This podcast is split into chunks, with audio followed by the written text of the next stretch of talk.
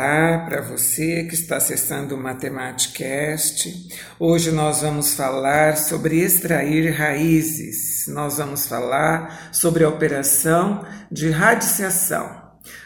Nós estamos então iniciando o estudo da nossa sexta operação.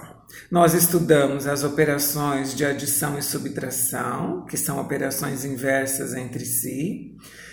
Depois estudamos a multiplicação e a divisão, que também são operações inversas entre si.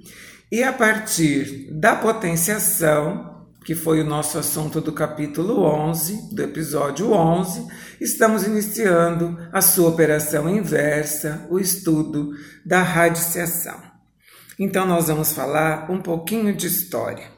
Você já deve ter percebido do meu grande interesse pela origem das palavras, porque muitas vezes essa origem nos ajuda a compreender alguns conceitos. Nesse episódio, por exemplo, que nós vamos tratar da radiciação, nós vamos tratar da extração de raízes. E raiz, que vem do latim radix, essa palavra significa a base, o fundamento.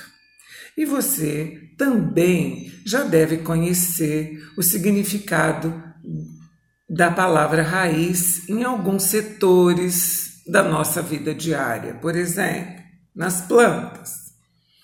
A raiz é o fundamento por onde a árvore se fixa ao solo para crescer, correto? A árvore se fixa ao solo pelas raízes, são as raízes que sustentam a árvore, e são através delas que todos os nutrientes do solo, que toda a seiva que vai fazer com que a árvore cresça e se desenvolva seja absorvida. Então, a raiz nas plantas é um fundamento, é uma situação muito importante.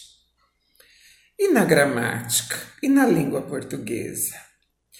Na gramática, a raiz de uma palavra é a sua base. Por exemplo, nós temos a base de uma palavra e outras palavras derivam dessa matriz, dessa raiz. Vamos dar um exemplo. Na palavra igual, nós temos a base da palavra igual, dando origem em desigual, em igualdade, em desigualdade, em igualmente, tá certo? A raiz da palavra é igual. Na matemática, é provável que a primeira letra R da palavra raiz tenha dado origem ao símbolo que no século XVII foi introduzido pelo René Descartes e que nós usamos até hoje.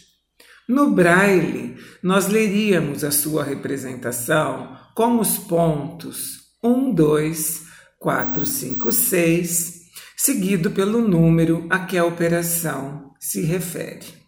Vamos fazer uma pausa e logo nós vamos aprender a calcular a raiz quadrada de um número. O meu nome é Luísa Maria Marques Poloni Cantarella e hoje é dia 9 de março de 2020.